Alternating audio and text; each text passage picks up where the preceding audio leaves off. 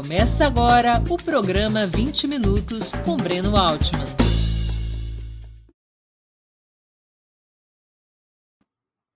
Bom dia. Hoje é 15 de abril de 2022, plena Sexta-feira Santa. Estamos dando início a mais uma edição do programa 20 Minutos. Nossa entrevistada será Tatiana Roque. Ela é matemática e professora do Instituto de Matemática da Universidade Federal do Rio de Janeiro, UFRJ, e coordenadora do Fórum de Ciência e Cultura dessa universidade. Também é autora, entre outras obras, do livro História da Matemática, uma visão crítica desfazendo mitos e lendas, publicado pela editora Zahar e vencedor do Prêmio Jabuti em 2013. Antes de começarmos a entrevista, Peço um pouquinho de paciência e atenção a vocês para o nosso imprescindível recado comercial. Opera Mundi é sustentado graças ao apoio de seus leitores e espectadores. A sua contribuição financeira é decisiva para nossa manutenção e desenvolvimento. Há cinco formas possíveis de contribuição. A primeira delas, você pode se tornar assinante solidário de Opera Mundi em nosso site com uma colaboração mensal permanente. Basta acessar o endereço operamundi.com.br barra apoio. Vou repetir, operamundi.com.br barra apoio. Segunda forma de contribuição. Você pode se tornar membro pagante de nosso canal no YouTube. Basta clicar na opção Seja Membro em nosso canal nessa plataforma. Está diante dos seus olhos. Clique em Seja Membro e escolha um valor na nossa, no nosso cardápio de opções. Terceira forma de contribuição. Durante a transmissão de nossos vídeos, você pode contribuir com o Super Chat ou o Super Sticker. Se colaborar com o Super Chat nos programas ao vivo, a sua pergunta poderá ser lida e respondida por nossos convidados. Quarta forma de contribuição: se você assistir nossos programas após sua transmissão, nossos programas gravados, que ficam disponibilizados no canal Opera Mundi no YouTube, você poderá contribuir através da ferramenta Valeu, valeu demais. Quinta forma de contribuição: a qualquer momento, você poderá fazer um Pix para a conta de Opera Mundi de qualquer valor que julgue adequado. Nossa chave nessa modalidade é apoie.operamundi.com.br. Eu vou repetir: apoie.operamundi.com.br. Nossa razão social é última instância editorial limitada. Além dessas cinco formas de colaboração, lembre-se sempre de dar like, de clicar no sininho e de compartilhar nossos programas com seus amigos e nos seus grupos. São ações que aumentam nossa audiência e engajamento, ampliando também nossa receita publicitária, tanto no site quanto no canal de Ópera Mundi no, no YouTube. Bom dia, professora Tatiana. Muito obrigado por aceitar nosso convite. Uma honra ter sua presença no 20 Minutos. Bom dia, Breno. É um prazer estar aqui. Sou fã aqui do canal. Vai ser ótimo. Professora, você é autora de um livro premiado sobre a história da matemática. Para começar nossa conversa, me diga uma coisa: por que um historiador deveria estudar matemática e por que um matemático deveria estudar história? Primeiro, para desfazer mitos, né? O subtítulo do meu livro de história é justamente esse, porque a matemática ela é vista pela maioria das pessoas como uma coisa difícil, né? como algo que é destinado aos grandes gênios, como uma produção que parece meio a, maçã precisa cair na cabeça do Newton para ele ter uma grande ideia, né? algo meio improvável que não seria acessível aos mortais, digamos assim. E é preciso desfazer essa imagem elitista da matemática, porque não é verdade que a matemática tenha evoluído ao longo da história dessa forma. Né? Foi um trabalho coletivo, conjunto, que tem a ver com questões sociais de cada um dos tempos históricos, e é isso que eu tento mostrar nesse livro. É verdade a impressão que muitas vezes a gente tem de que gente de esquerda gosta de história e gente de direita gosta de matemática? Olha, existe realmente uma separação hoje em dia entre exatas e humanas, que muitas vezes é usada dessa forma, né? O pessoal de humanas seria mais de esquerda, o pessoal de exatas seria mais de direita. Eu acho que isso é completamente anacrônico. Eu, inclusive, costumo dizer que uma das minhas missões é ultrapassar essa dicotomia entre humanas e exatas, porque os grandes desafios do nosso momento atual eles implicam uma conjunção dessas áreas, né? Então, ficar separando isso realmente é uma maneira de manter, eu acho, os problemas sem solução, né? cada um na sua caixinha, para a gente não avançar e não conseguir resolver as grandes questões do nosso tempo. Então, eu acho que essa divisão, de certa forma, ela inclusive interessa um pouco. É, eu digo a divisão entre exatas e humanas, não a divisão entre direita e esquerda. A divisão entre exatas e humanas, eu acho que ela interessa um pouco ao conservadorismo, à manutenção, à manutenção das coisas como elas estão. Quer dizer, seria altamente recomendável para que pessoas, que também as pessoas de direita estudassem história e que as pessoas de esquerda estudassem matemática. Sim, exato. Mas sobretudo que a gente eh, não tem essa divisão, né? Eu acho que não é muito verdadeira essa associação de pessoas de direitas exatas e de esquerdas humanas. Eu conheço na UFRJ muita gente de esquerda de exatas né? Agora mesmo, eu sempre fui muito próxima de um ícone da UFRJ, um cara de esquerda que acabou de falecer, aproveito para fazer uma homenagem, que é de exatas, Luiz Pinguelli Rosa, né? uma pessoa importante na história da esquerda brasileira, inclusive, é, e que é um cara, sempre foi um cara de exatas, sempre foi um cara de esquerda. Né? Então, eu não acho que dê para fazer essa divisão, eu acho que isso é bastante controverso. Você é professora titular do Instituto de Matemática da UFRJ e especialista em História da Ciência. Como é que você analisa o debate sobre a ciência nos dois últimos anos, em especial, exatamente durante o período da pandemia?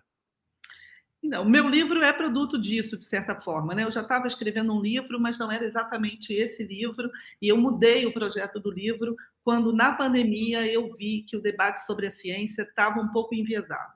Eu acho que, por um lado, de fato, a gente teve movimentos negacionistas, ataques à ciência e coisas muito preocupantes, principalmente da parte desse governo aí terrível, né, que não que não combateu a pandemia, que fez propaganda de tratamentos sem eficácia, que não comprou vacinas. Então a gente teve realmente uma série de ataques à ciência e de movimentos negacionistas apoiados pelo presidente da República, que foi algo terrível, mas por outro lado, a resposta dos cientistas, muitas vezes, ela se, se, eh, se, se restringiu a defender uma posição de verdade da ciência, que é também uma posição, eu acho, equivocada, né? como se a ciência ela devesse conquistar a confiança da população só porque ela é um saber verdadeiro, né? ela é um saber legitimado pelos cientistas e pela comunidade científica.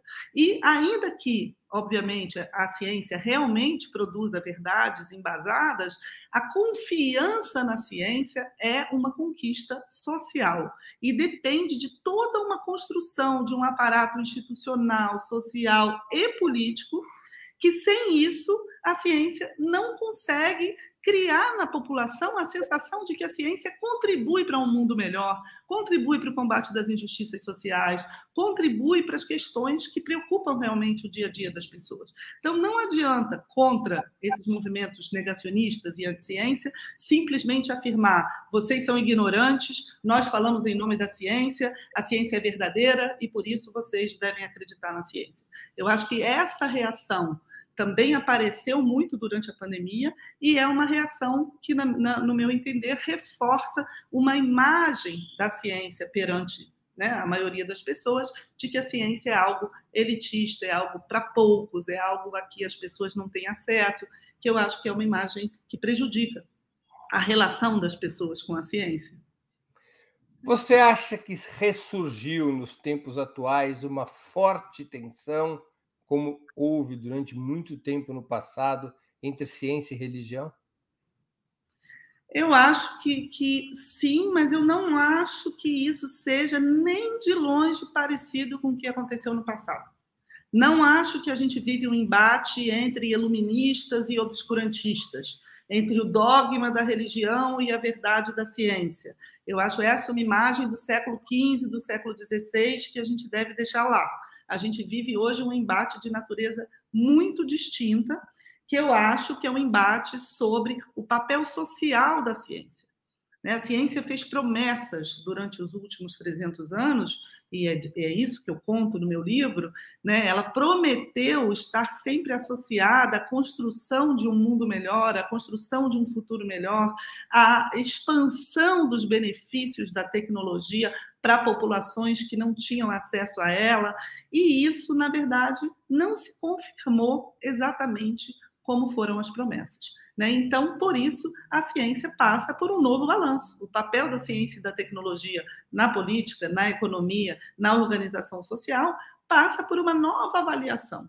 Né? Então, não se trata exatamente de um embate entre obscurantistas e iluminados. Eu acho que se trata de uma hesitação que tem uma certa legitimidade, né, de uma boa parte das pessoas que não enxergam o benefício da ciência e da tecnologia nas suas, nas suas vidas de uma forma incontornável, né, de uma forma absoluta. Elas têm dúvidas. Um exemplo muito concreto: se você perguntar para as pessoas, e tem pesquisas mostrando isso, se elas acham que o impacto da ciência e da tecnologia no mundo do trabalho foi positivo ou negativo, uma boa parte delas diz que foi negativo. Né? A tecnologia está fazendo com que as pessoas percam seus empregos. Né? Então, a visão né, da população sobre os impactos da ciência e da tecnologia não é necessariamente só positiva, só apontando para o progresso, para melhorias, para um futuro melhor. Ela, hoje em dia, passa por uma reavaliação, e isso também deve ser levado em conta né, quando a gente fala desse papel social da ciência. Então, eu acho que é, é, um pouco anacrônico a gente enxergar isso como esse debate entre obscurantismo e iluminismo. Havia uma certa é, certeza no passado de que o desenvolvimento tecnológico e, portanto, científico traria às pessoas múltiplas felicidades. Era uma espécie de religião da ciência é, o principal ancorador dessa filosofia talvez tenha sido o positivismo de Augusto Kant, uma religião da ciência. Essa religião da ciência está em crise hoje, ou seja, a ideia de que o desenvolvimento científico por si só possa, possa trazer liberdade, justiça, tempo livre, conhecimento, essa religião da ciência, ela está em crise? Exato é, é a crise da ideia de progresso, que é justamente isso. Né? A ideia de progresso, que também tem relação com a filosofia de Kant, é a ideia de que o aprimoramento técnico faria com que a humanidade avançasse sempre em direção a um futuro melhor. Essa ideia de que o futuro seria sempre melhor, que é embasada no aprimoramento técnico, né, na aceleração das conquistas da ciência, é justamente o sinônimo da ideia de progresso. Né? Eu lembro isso no meu livro, usando os livros do Kozelik, né? que ele fala bastante disso, sobre a história da ideia de progresso, que é uma ideia surgida é, ali na virada do, em 1800. Né? O Kozelik posiciona isso exatamente em 1800, ou seja, é uma ideia do século XIX, essa ideia de progresso, surgida ali, junto com a ideia de conhecimento útil, né, junto com a ideia de comércio internacional, né, de, ou seja, da expansão do capitalismo do século XIX, do primeiro imperialismo, né, dos chamados primeiro imperialismo, que é ali mais para o final do século XIX, mas é justamente, vem daí essa afirmação da ideia de progresso como algo praticamente automático. Né? Aqui a humanidade estaria destinada. Essa ideia certamente está em crise. Professora, é, a pandemia, tanto no Brasil como em outros países, demarcou uma ampliação do papel da discussão científica no debate político ideológico, pelo menos, se não entre iluministas e obscurantistas, entre a negação e a afirmação do papel da ciência. Nós temos especialmente em torno do debate sobre a vacina, o debate, os sucessivos debates sobre o vírus, enfim, a ciência passou, o debate sobre a negação e a afirmação da ciência passaram a, a, a, ocupar um lugar de relevo no debate político ideológico? Afinal de contas, a ciência é de esquerda ou de direita? Finalmente. Bom, essa pergunta é uma bela provocação, né? mas é difícil respondê-la desses termos. Né? Mas eu diria é, a resposta mais próxima que eu, que eu poderia dar sobre se a ciência é de esquerda ou de direita é, é a seguinte. Eu vou me demorar um pouquinho sobre essa resposta, porque eu acho importante. Faz a sua. Eu vejo o negacionismo de uma maneira bastante particular. Eu acho que o que está em crise é a chamada política baseada em evidências. Né? A gente, desde o, não tem muito tempo isso, mais ou menos no fim da Segunda Guerra Mundial, se afirmou uma maneira de tomar decisões e de influenciar as políticas públicas baseada na ciência. Isso afeta algumas áreas mais do que outras. Né? Não são todas as áreas da ciência que são alvo do negacionismo, são algumas áreas em particular, e se a gente observar bem, mais aquelas que têm impacto direto em políticas públicas. Ou seja, remédios, vacinas, poluição, questões ambientais, agrotóxicos, transgênicos, né? Ou seja, você tem uma série, todas essas áreas, elas partem de evidências científicas como uma forma de embasar as políticas públicas e a tomada de decisão. Né? Ou seja, esse é o chamado mundo dos experts, né? das, dos especialistas, da expertise, em que você tem uma classe intermediária de profissionais que são especialistas nessas diferentes áreas, que a partir das evidências que eles produzem deveriam influenciar a tomada de decisão, as decisões políticas. Né? Ou seja, você, dessa forma, você, é, é, na verdade, diminui o poder de decisão político ao dizer que essa decisão política deve ser baseada em evidências. Nesses casos, até deve. Né? É, muitos desses casos, obviamente, sim. Poder de decisão político sobre as vacinas deve ser baseado em evidências, em pesquisas sobre vacinas, claro. Mas tem um problema aí, que durante é, isso eu estou falando de algo que se afirmou a partir do fim da Segunda Guerra Mundial. E a gente sabe que depois ali dos 30 anos gloriosos, né, do, da, depois da Segunda Guerra Mundial, começou um novo fenômeno que passou a se utilizar da mesma estratégia chamado neoliberalismo, né? Globalização, neoliberalismo, etc. O neoliberalismo incorporou esse modo de tomada de decisão, como se a tomada de decisão política tivesse que ser baseadas em evidências, nesse caso, bastante duvidosas, sobre a cientificidade. Interesses de classe foram transformados em uma suposta ciência para facilitar o debate do ponto de vista do neoliberalismo. É isso? Exato.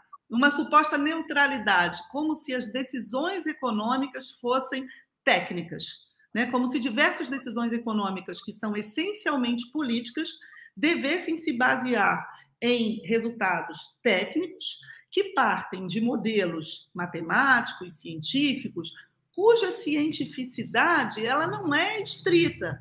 Né? Não são apenas aqueles modelos que funcionam, aqueles modelos que já são carregados de opções políticas, de escolhas políticas. Você pode fazer outros modelos, mas essa tentativa de dar cientificidade aos modelos que embasam escolhas políticas foi algo que se propagou, se expandiu, ganhou uma força imensa com o neoliberalismo e entrou em crise em 2008, com a grande crise financeira de 2008. Por quê? Porque em 2008 se viu que as escolhas eram essencialmente políticas, não tinha modelo que resolvesse o que teve que ser resolvido ali. Né? O, o chamado ativismo monetário, né, que conseguiu tirar alguns países da crise de 2008, foi uma decisão estritamente política né? o tal do quantitative easing, por exemplo, né? que é chamado ativismo monetário. É uma decisão essencialmente política, os bancos centrais tiveram um papel político e todas aquelas máximas. Se estivessem suspendendo a ciência enquanto Exato. fosse necessário para salvar as empresas. Exato. Então, todas aquelas máximas de que o neoliberalismo e a globalização tinham uma lógica interna própria, é muito conhecida uma, uma frase do Alan Greenspan, que ele dizia o seguinte, antes da eleição do Trump, se eu não me engano, perguntaram para ele assim, em quem você vai votar na próxima eleição? Aí ele disse, ah, é, não importa. Né? Depois da globalização, o, a eleição importa muito pouco nas decisões econômicas. Né? Porque você está eliminando a política, é como se tivessem modelos econômicos que funcionassem por si só. Isso foi uma construção do neoliberalismo que entrou em crise depois de 2008 e que eu acho que deixou muito explícito tudo o que havia de mistificação nessa tendência a neutralizar as decisões políticas como se fossem da ciência econômica. Né? Então, nesse sentido, é de direita. Né? Ou seja, quando é empregada pelo neoliberalismo dessa forma. O negacionismo científico sempre foi uma arma da direita, historicamente? É, então, eu não, não, não, não gosto muito de achar que esse negacionismo atual sempre existiu, sabe? Todo o meu esforço é para mostrar que o negacionismo atual é um fenômeno da nossa época. Por isso que eu, eu faço questão de, de precisar, de é, detalhar esse negacionismo como sendo um ataque a esse pacto entre especialistas e decisões políticas, a um certo esvaziamento da política no mundo contemporâneo, quando você dá uma valorização extremada ao, ao saber técnico, né, as posições que, que se colocam como posições neutras, você acaba esvaziando um pouco a política. E a gente vive uma crise democrática também, em que eu acho que a política está voltando ao centro da cena, nem sempre da melhor maneira, muitas vezes é a extrema-direita que está apontando isso, mas eu acho que nós, pela esquerda, devemos afirmar a política né? não esvaziar. E muitas vezes esse saber técnico serviu para esvaziar a política. E o negacionismo eu vejo como um fenômeno que se insere nesse momento, nesse debate sobre o aprofundamento da democracia, sobre os limites da democracia representativa, sobre os limites de você colocar algumas decisões na mão desse corpo técnico de especialistas para esvaziar a política. Então, eu não acho que seja o mesmo fenômeno né, que já é, atacou a ciência ou colocou a ciência em questão em outros momentos históricos. Eu o terraplanismo pré-copérnico não é o mesmo que o terraplanismo de hoje. Não é. É muito diferente. Exato. Qual a diferença essencial, se você pudesse nos resumir? Bom, é, a diferença essencial é que ali eu acho que havia uma tentativa de afirmação dessa visão de mundo a partir da ciência que ainda não estava consolidada, né? que estava se consolidando. Claro que uma, uma nova visão, quando ela está se consolidando, ela sofre ataques. Né? Depois ela se consolidou. O que a gente vive hoje é um esgotamento dessa visão. É uma entrada em crise dessa visão que faz com que as pessoas hesitem mesmo diante do sucesso desse pacto que perdurou aí durante mais ou menos 300 anos, como eu analiso no meu livro. Então, é, é, muito nítida a diferença. Em um momento era uma crise de afirmação de uma visão nova, agora é uma crise de um novo balanço sobre uma visão que já tem 300 anos. E a gente o negacionismo, sabe. o negacionismo terraplanista do período da Inquisição, por exemplo, ele teria muito mais a ver com a defesa do papel da religião e da igreja. Hoje já não é mais isso. Exato. Hoje já não é mais isso. Hoje o papel da, da religião e da igreja, eu acho que ele é mais consequência da nossa falta de saídas para as questões sociais que nem a ciência resolve. E a né? religião já não se apropria mais, a religião já não se apropria mais do negacionismo como antes. Exato. Então a religião não é causa, a religião é efeito. Entendi. Quando a gente não dá saída, as pessoas apelam para a religião. Professora, muita gente afirma ou tem essa percepção de que ciência mesmo é aquilo que pode ter prova empírica. Então, as ciências duras seriam ciências, as ciências humanas não seriam ciências. A senhora concorda com essa divisão? Aí a gente tem que voltar para a história, né? Realmente, é, é, durante muito tempo, as ciências eram aquelas ciências que podem ser matematizadas e que tem verificação experimental. Eu diria que, mais ou menos no século XIX, né, em algum momento, meados por aí do século XIX, o fato de que você, um, estava fortalecendo o papel das universidades e a divisão disciplinar nas universidades. Dois, que as ciências exatas começaram a ter um papel preponderante, né, mais poder na sociedade, é, houve uma reação de outros campos do saber, aqueles mais humanos, aspirando a também se tornar ciências. Né? Então, quando você tem um poder social maior das ciências ditas exatas, você tem uma reação de outros campos do saber que eram mais humanos e que reivindicam ser também ciências. Né? Então, eu não diria que também que essa divisão ela é, é, ela é essencial ela é uma divisão de um momento histórico. Eu não sei se vale a pena a gente resgatar os valores desse momento histórico, que é o do século XIX, entende? Eu sei que eu não respondi muito bem sua pergunta. Não, mas... vou fazer a pergunta de um outro jeito, que talvez fique até mais clara para a nossa audiência. O marxismo, mais do que qualquer outra corrente filosófica dos nossos tempos, se propôs a transformar as ciências sociais em ciência, ou seja, era a ideia da a substituição do socialismo utópico pelo socialismo científico, pela identificação na história de leis de funcionamento tais e quais existem na natureza. Esse, movimento de buscar na história e na sociedade leis de funcionamento como as que existem na natureza, ele foi um, um movimento bem sucedido ou fracassado? Acho que mal sucedido. Eu acho esse o grande ponto fraco do marxismo, na verdade.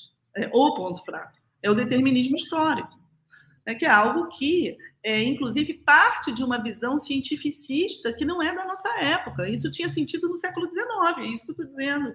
Por isso que é importante a gente localizar historicamente.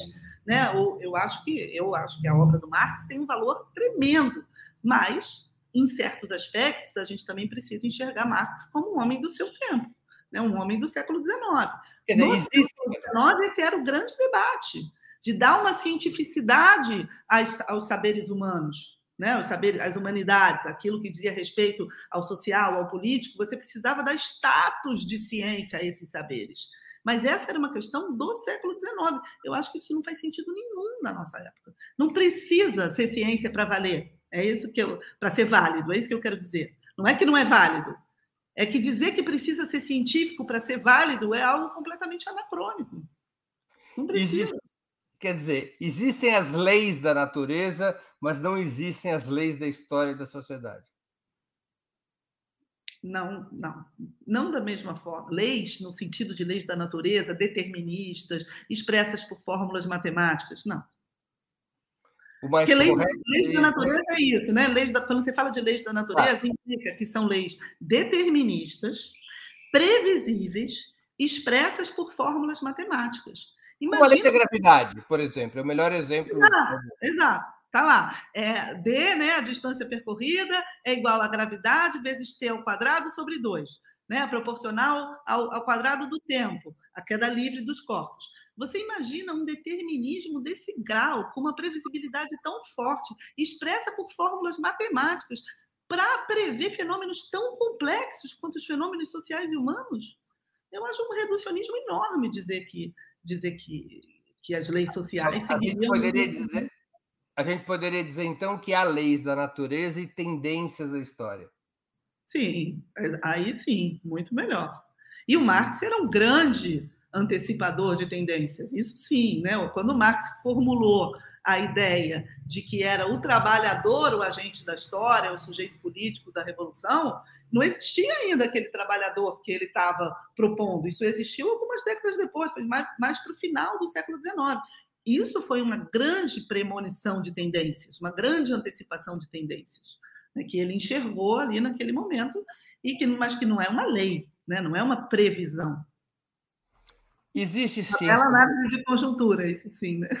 Existe ciência burguesa e ciência proletária, como chegou, chegaram a afirmar os soviéticos entre os anos 20 e os anos, 30, e os anos 40. Houve até o caso daquele famoso biólogo Lisenko, que recebeu a incumbência de organizar o manual da biologia proletária. Existe essa diferença? Ou a ciência é neutra? E só o seu uso, só o seu uso é classista. A ciência é neutra, mas o é, seu uso é classista. Não é que ela seja neutra, a ciência não é neutra, mas a ciência aspira à universalidade. Isso faz parte da, da, natureza da ciência, aspirar à universalidade, ou seja, enunciar verdades que sejam universais. Né? Então, é, seria mais é, correto dizer, eu acho, que a entrada das classes populares ou dos proletários no fazer científico, ou seja, o fato de que eles entram nas universidades, nos centros de pesquisa e começam a ser agentes do fazer científico, muda a ciência para melhor, inclusive, fazendo com que a ciência se torne mais universal. Porque uma ciência que não é feita, não é praticada pelas classes populares, pela, pelas classes proletárias, pelas mulheres, pelos países do Sul, é uma ciência enviesada. Justamente porque os mecanismos de verificação e de controle da ciência, eles dizem respeito a você ter grupos muito diversos capazes de testar e de reformular as afirmações científicas. Se esses grupos eles são homens brancos, ricos, burgueses dos países do, do norte, a ciência é enviesada.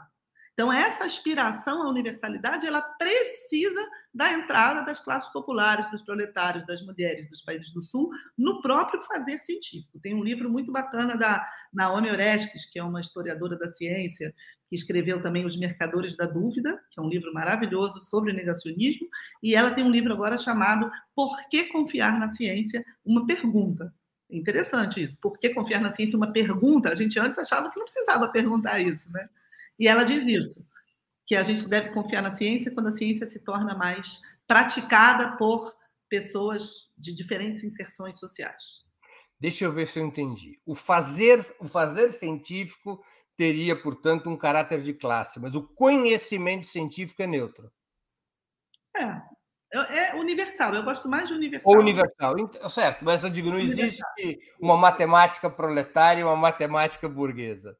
Sim. Existe fazer matemático burguês ou proletário, mas a matemática Boa. é a matemática. Sim, Bom. sim. Entendi. Boa. Ele é bom que o Breno traduz. As minhas, minhas falas, às vezes, são meio não, Você sabe o jornalismo. Não, é bacana. Você, você é conhece a audiência. O jornalismo é a mais é, leviana das profissões. É a única coisa que o, o que cabe a um jornalista é fazer sínteses para as pessoas que Sim. não estão acompanhando um certo debate poderem entender. É, professora, deixa eu fazer uma pergunta quase pessoal. Além de professora, você foi dirigente sindical dos professores da FRJ, foi candidata a deputada, agora é uma das coordenadoras do programa do governo de Marcelo Freixo no Rio. Como é que é ser cientista em meio a tantos políticos? Pois é, então, isso, essa minha virada aí aconteceu em 2015, né, quando eu me tornei presidente do sindicato dos professores da UFRJ, e principalmente em 2016 com o golpe. Eu era presidente do sindicato dos professores da UFRJ quando veio o golpe. 2015 a situação já era bem ruim, a gente já viu que a coisa estava degringolando, tinha a tal das pautas bombas, os cortes nas universidades começaram a ir, né, a virada também mais neoliberal do governo também começou em 2015, então era um momento muito difícil na universidade. Em 2016 começou uma pior, assim, era ladeira abaixo. Para, para pensar o que era a universidade em 2015 e o que é a universidade hoje. São dois mundos, assim, é uma coisa, não tem comparação. Então, 2016 veio o golpe, eu era presidente do sindicato dos professores da UFRJ e o Brasil dali para cá entrou numa ladeira abaixo, assim, né, alucinada. Então não tinha como não fazer política. Foi isso que me levou para eu sempre fiz política, sempre fui é, engajada, né? Eu era é, sempre fui de movimentos de direitos humanos, eu sempre fui do Tortura Nunca Mais, eu tenho uma história também, né? Meu pai, ele é um, um assassinado pela ditadura militar, ele era um dirigente... Quem é seu pai? Lincoln Bicalho Roque. Você é filho do Lincoln Bicalho Rock? Sou. Ah, não sabia. Ah. Sim. Então, meu pai era do Comitê Central do PCdoB quando foi essa. Claro, claro. Morre junto com Cláudio Daniele e com Lincoln Cordeiro Oeste, claro. Sim. Então, eu sempre tive muita relação, né? Fui do grupo Tortura Nunca Mais, muitos anos, de movimentos de mortos e desaparecidos, de familiares, muitas pessoas que me influenciaram muito nessa área aí, né? O pai da, da Sônia Ângel, mulher do Stuart, né, o professor Moraes, Cecília Coimbra, Vitória Grabois, são assim meus gurus na, na política. Né? Desde cedo eu, eu fui para o Tortura Nunca Mais.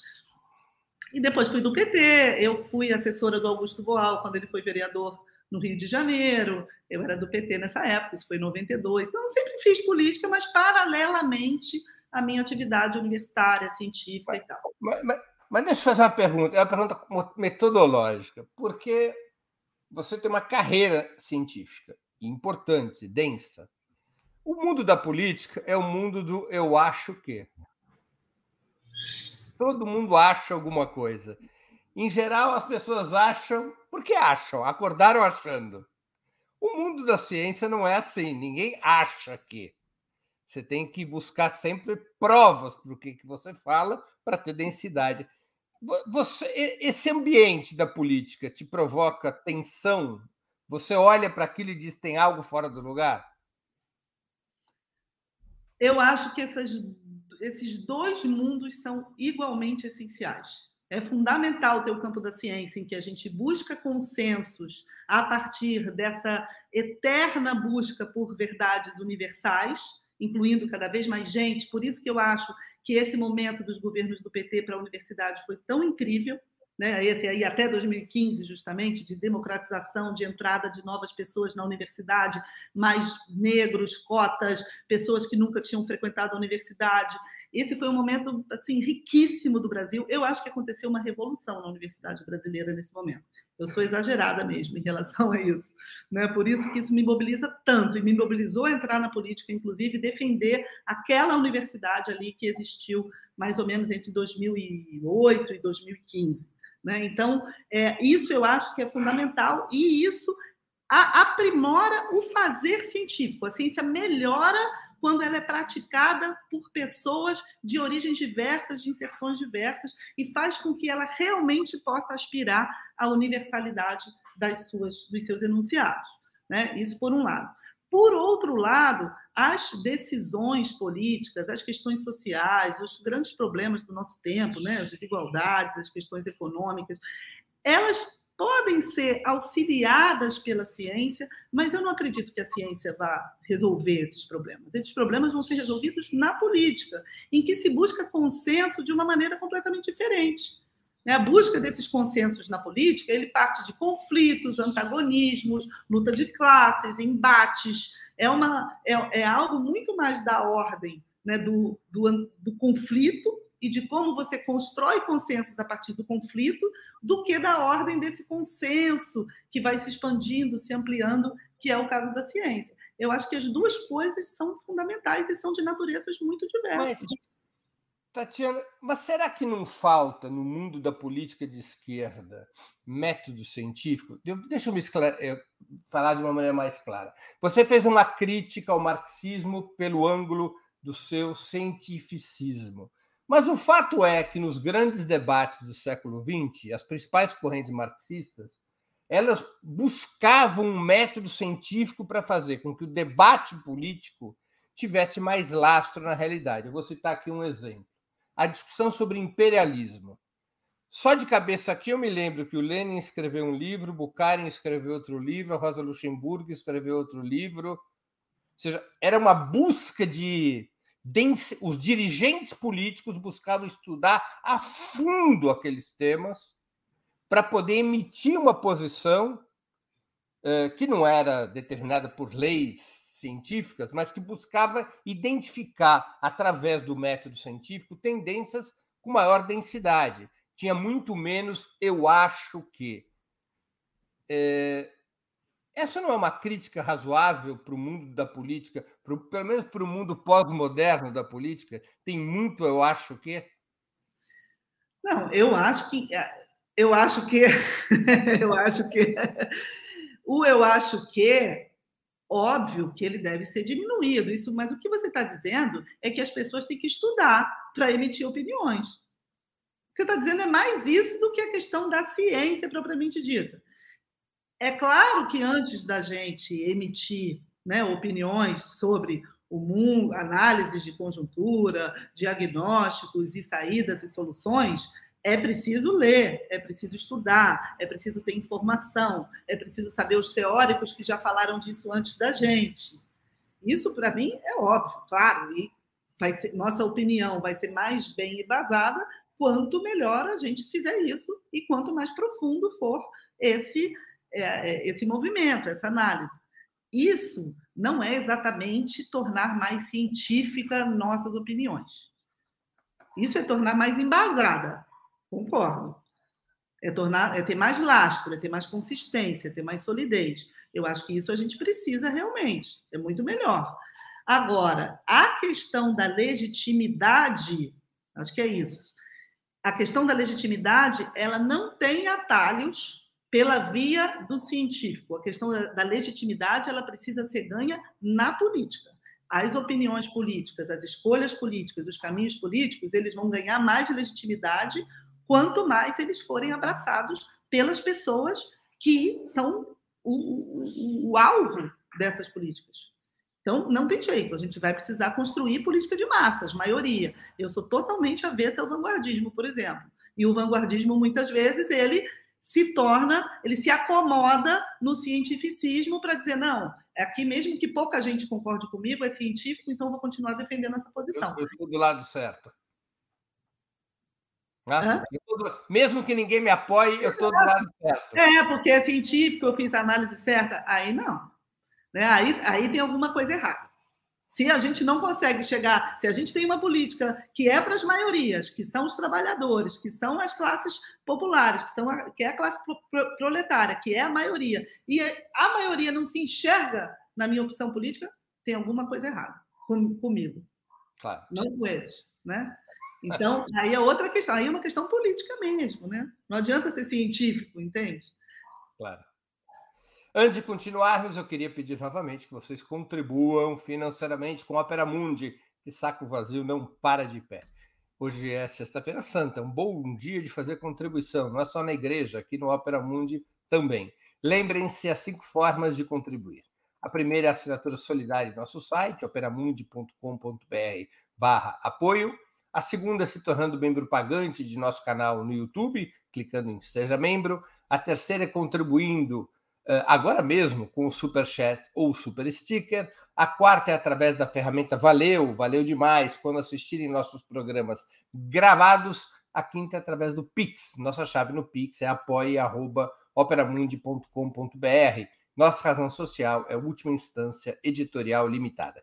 Quero também informar que estamos com uma promoção especial para quem fizer uma assinatura solidária anual de Opera Mundi ou pelo menos uma assinatura mensal é, com valor mínimo de R$ 48,00. Nesses do, nessas duas situações, assinatura solidária anual ou assinatura mensal com valor mínimo de R$ 48,00.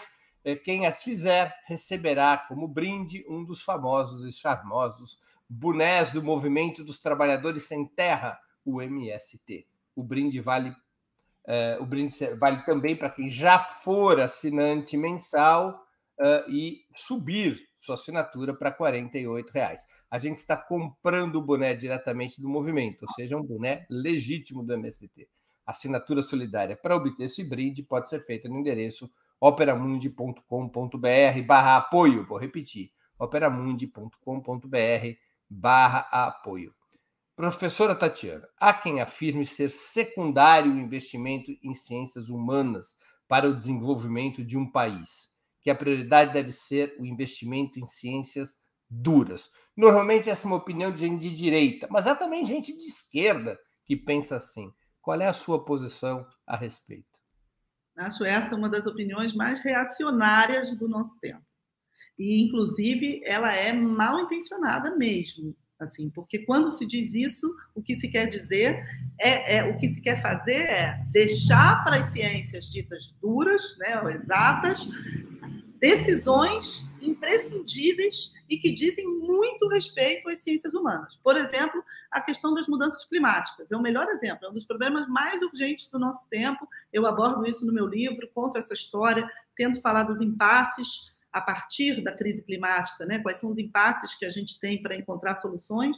E esse é, obviamente, um problema que não envolve somente as ciências duras, mas que envolve e muito as ciências humanas. A tentativa, veja só, de colocar nas ciências duras, por exemplo, a solução desse problema, dá em negacionismo, como as soluções de geoengenharia, por exemplo, os chamados tecnoconcertos como se a solução para as mudanças climáticas pudesse ser intervenções tecnológicas, né? Como tem aí o Bill Gates, experimentos, etc., que botam lá uma poeira cósmica, uma poeira na atmosfera para refletir a luz do sol. Isso tudo para quê?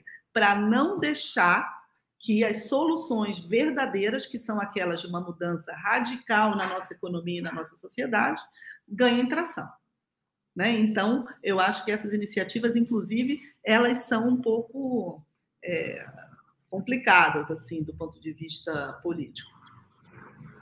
Entendi. Professor, no seu livro mais recente, O Dia em que Voltamos de Marte, publicado pela editora Crítica, você procura contar uma história das ciências nos últimos séculos a partir de algumas personagens centrais, começando pelo organizador da enciclopédia, Jean Leron d'Alembert. Por que a escolha desse ponto de partida? Aliás, explique também por que o nome desse livro. Sim.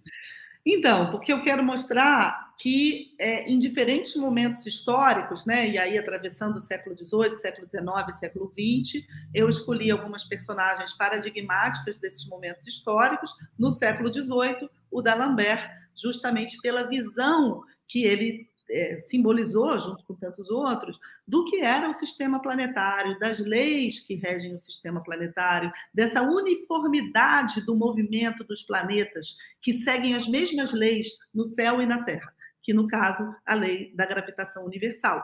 Né, que era um princípio universal. Essa ideia de universalidade no século XVIII estava diretamente associada à universalidade da explicação dos movimentos que era o mesmo. Olha só que, que loucura, gente. É a mesma lei que explica os movimentos dos planetas em torno do Sol, explica os movimentos dos corpos sobre a Terra, explica por que a gente anda com os pés no chão, explica por que as marés se movimentam do jeito que se movimentam. Então, é uma lei só que explica tudo. Por isso, ela é a lei da atração universal. Né? E o D'Alembert representava bem essa ideia. É, essa ideia que foi se desenvolvendo depois no século XIX, no século XX, de um movimento planetário autônomo, previsível, regido por leis universais, que depois, no século XX, aí, bom, pulando, né? Aí depois vocês podem ler o livro se quiserem ver mais detalhes. Mas no século XX, eu chego lá com aquela disputa da Guerra Fria na corrida espacial e da ida no homem à Lua né? E que é que significa uma intervenção humana nesse é, nessa ordem dos planetas em que os homens podem, a humanidade né, participa de certa forma dos é, dessa dinâmica planetária, chegando à Lua e eventualmente com a conquista de outros planetas. E diante disso, né, eu acho que a gente deve levar muito a sério a iniciativa, levar muito a sério para combater a iniciativa desses bilionários que buscam hoje retomar a exploração espacial. Existe aí, por trás dessas iniciativas do Elon Musk, do Jeff Bezos, etc., uma tendência a procurar em outros planetas as soluções para os problemas da Terra, não só as condições de habitabilidade da Terra, que podem se tornar insuportáveis, e eles é, eventualmente poderiam criar algumas colônias em outros planetas, essa ideia já é um pouquinho mais ousada, mas tem coisas muito concretas antes disso, que é a exploração de recursos naturais na Lua e em outros planetas. O, o, o Pence, que era vice do Trump, eu coloco no livro uma declaração dele. De, isso, dizendo explicitamente na NASA, numa conferência da NASA, que os Estados Unidos tinham que ser os primeiros a explorar água no Polo Sul da Lua, porque se eles fossem os primeiros a explorar, eles teriam domínio sobre a exploração desse recurso, que é um recurso que vai se tornar escasso na Terra. Então, a ideia de buscar soluções em outros planetas de uma forma totalmente antidemocrática, eu cheguei primeiro, eu domino a Lua, né? É, que é o que esse pessoal está fazendo, é uma maneira de fechar os olhos, para de, de evitar, inclusive, de negar aí o negacionismo, a busca de soluções para esses problemas na Terra. Então, meu livro se chama O Dia em que Voltamos de Marte, porque mostra esse movimento. A solução não está em Marte, a solução está na Terra, com os pés bem fincados no chão, e é aqui que a gente vai resolver o problema das mudanças climáticas, né? não explorando recursos naturais da Lua. Tem um filme que eu assisti alguns anos atrás que era exatamente isso: a Terra era um lugar poluído, inviável, já sem indústria, já sem emprego, as pessoas viviam na miséria e os mais ricos viviam em outro planeta, como se fosse um condomínio de luxo, mas em outro planeta. Eu esqueci o nome do filme, acho que era Elysium, que era exatamente isso ao que você está se. É isso. Eu cito esse livro, esse é um filme. filme. Eu cito esse Elysium, filme. É, é fantástico o filme. É, é, é exatamente, o, exatamente o que eles buscam, né? Exatamente o que eles buscam. Professora Tatiana, qual é o principal desafio da ciência hoje? É o aquecimento global? Como frear o aquecimento global sem frear o desenvolvimento, para que as vidas das pessoas melhore sem que o planeta piore? Por isso que hoje se fala tanto do chamado Green New Deal, né? que é como as mudanças climáticas podem ser uma via de um outro tipo de desenvolvimento. Então, não é frear o desenvolvimento, é buscar formas de desenvolvimento que tenham o combate às mudanças climáticas como mote. Né? Quando se fala de, de Green New Deal, por exemplo, já é essa inversão. Né? Como as mudanças climáticas podem ser uma oportunidade para a gente formular novos tipos de desenvolvimento, novos modelos de desenvolvimento. Então, não é opor a, o combate às mudanças climáticas à perspectiva de desenvolvimento, mas é sim tentar é, criar vias né, para o desenvolvimento a partir desse grande desafio que eu acho que é o maior do nosso tempo, que é o combate às mudanças climáticas.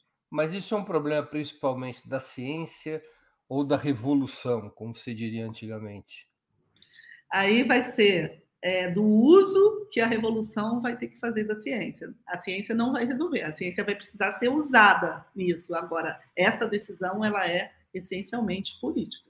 As decisões. A ideia, a ideia do Green New Deal é de que o capitalismo pode ainda salvar o meio ambiente, ou que o meio ambiente pode uhum. ser salvo dentro do capitalismo. Não, não, não, não necessariamente quando eu falei de Green New Deal, não, tem várias propostas do Green New Deal. eu estou usando a expressão que é usada, usada na campanha eleitoral dos Estados Unidos. Era a ideia de uma espécie de reconversão ambiental do capitalismo. A senhora, você acha isso possível? Olha, eu acho que não. Eu acho que a solução mesmo a gente não vai achar dentro do capitalismo. Mas eu acho que a saída do capitalismo, ela também pode vir desse primeiro impulso, sabe? Se a gente conseguir fazer essa, essa, essa inversão, né, em que isso, ao invés de ser um problema, se torna uma solução, porque afinal de contas a gente não vive num mundo lá muito bom, né, como alguns tentam dizer, o mundo já está mesmo assim, né, gente, nesse, nesse estado terrível. Então, se a gente tem uma grande tarefa, que é combater as mudanças climáticas, a gente pode fazer uma, uma virada aí. Né? E a partir dessa virada, talvez a gente consiga encontrar saídas do capitalismo. Eu não acredito que a gente vai resolver esse problema dentro do capitalismo, de jeito nenhum. Deixa eu Mas ver se eu entendi, acho então. que a gente vai precisar fazer uma virada antes de conseguir sair do capitalismo. Deixa eu ver se eu entendi, então. Não é possível resolver o problema ambiental dentro do capitalismo, mas a luta ambiental pode invi inviabilizar a sobrevivência do próprio capitalismo e abrir portas para uma mudança ou para uma saída desse sistema. Boa. Adoro suas traduções. Vou, vou anotar aqui para as traduções jornalísticas da, da cientista. Aqui. Muito bom. Professora Tatiana, estamos chegando ao fim da nossa conversa, que poderia se estender por horas, horas, porque eu estou aqui aprendendo muito. Me obrigou a ficar pensando em plena Sexta-feira Santa, em vez de comer peixe. Professora Tatiana, estamos chegando ao fim da nossa conversa e eu queria te fazer duas perguntas que eu sempre faço aos nossos convidados e convidadas antes das despedidas. A primeira, qual livro você gostaria de sugerir aos nossos espectadores e espectadoras? A segunda pergunta, qual filme ou série poderia indicar a quem nos acompanha? Então, eu há pouco tempo participei até da live de lançamento de um livro de um, um teórico italiano, mas que mora na França, que eu gosto muito, que é o Maurício Lazarato, é o livro que eu estou lendo agora, sobre o intolerável do presente, que remete a um outro livro dele que foi traduzido recentemente aqui no Brasil, que se chama Guerras e Capital, que eu acho que é um livro, é, esse é o intolerável do presente, a urgência da revolução, e é, ele tem um outro livro, Guerras e Capital, que eu usei muito para fazer o meu próprio livro, que mostra como a história de, em diversos momentos históricos em que o capitalismo conseguiu se safar, digamos assim, foi a partir de uma guerra. Né? Não à toa a gente está vivendo uma guerra agora, então acho interessante a gente lembrar disso, que o capitalismo ele vai conseguindo sobreviver também inventando guerras. Né? Então, Deixa eu pedir para a produção subir o livro de novo, porque como tem muita gente que só nos escuta sem nos ver, eu preciso ler aqui o nome. O Intolerável do Presente, A Urgência da Revolução, Minorias e Classes, de Maurício Lazarato, a editora... É... N-1. Como chama? N-1. N-1. Perfeito. Então, essa é a sua indicação de livro. Guerras e Capital, do Eric Allier e também do Maurício Lazarato. E esse publicado, eu não consigo ver o nome da editora também, porque tem um rodapé correndo aqui. Qual é a editora desse livro? Acho que é o Bu, mas eu não tenho certeza. O Bu, o Bu. A produção está me informando que é o Bu. Tá bem. Filme e série. Então, um filme que tem a ver com a minha questão, tem a ver com o meu livro e que ficou muito famoso aí recentemente é o filme Não Olhe para Cima. Né? Não é tanto um filme que eu tenha gostado tanto, não, mas eu acho ele muito útil para a gente discutir a questão que eu falei aqui, que é a questão do negacionismo, né? mas também como a gente vai enfrentar esse problema das mudanças climáticas e como o negacionismo tem a ver com, na verdade, um escapismo. Né? Não olhe para cima, não quero ver, não quero saber, quero fugir. O negacionismo tem muito a ver com isso. Esse é o lado legal do filme, de mostrar isso. O grande limite do filme, eu acho, é que ele compara as mudanças climáticas com um meteoro. Né? E o meteoro não foi produzido pela humanidade. As mudanças climáticas foram. Né? Claro, então, esse é o lado que eu não gosto no filme. Professora Tatiana, eu queria agradecer muito pelo teu tempo em plena Sexta-feira Santa e por essa conversa tão interessante, informativa e instigante. Muito obrigado. Obrigada a você, Breno, também aí pelas traduções, né, que eu gostei muito por essa interação, foi super instigante mesmo. Obrigada. Obrigado. Também agradeço a todos e todas que assistiram ao nosso programa, em especial aqueles que puderam fazer contribuições financeiras ao nosso site e ao canal de Ópera Mundi no YouTube. Sem vocês, nosso trabalho não seria possível e não faria sentido. Um grande abraço a todos e a todas. Para assistir novamente esse programa e a outras edições dos programas 20 Minutos, se inscreva no canal do Opera Mundi no YouTube. Curta e compartilhe nossos vídeos, deixe seus comentários. O jornalismo de Opera Mundi é mantido com o seu apoio. Faça uma assinatura solidária em www.operamundi.com.br. Com um pequeno valor mensal, você nos ajuda no desenvolvimento de um jornalismo independente e de qualidade. Obrigado pela audiência e até a próxima.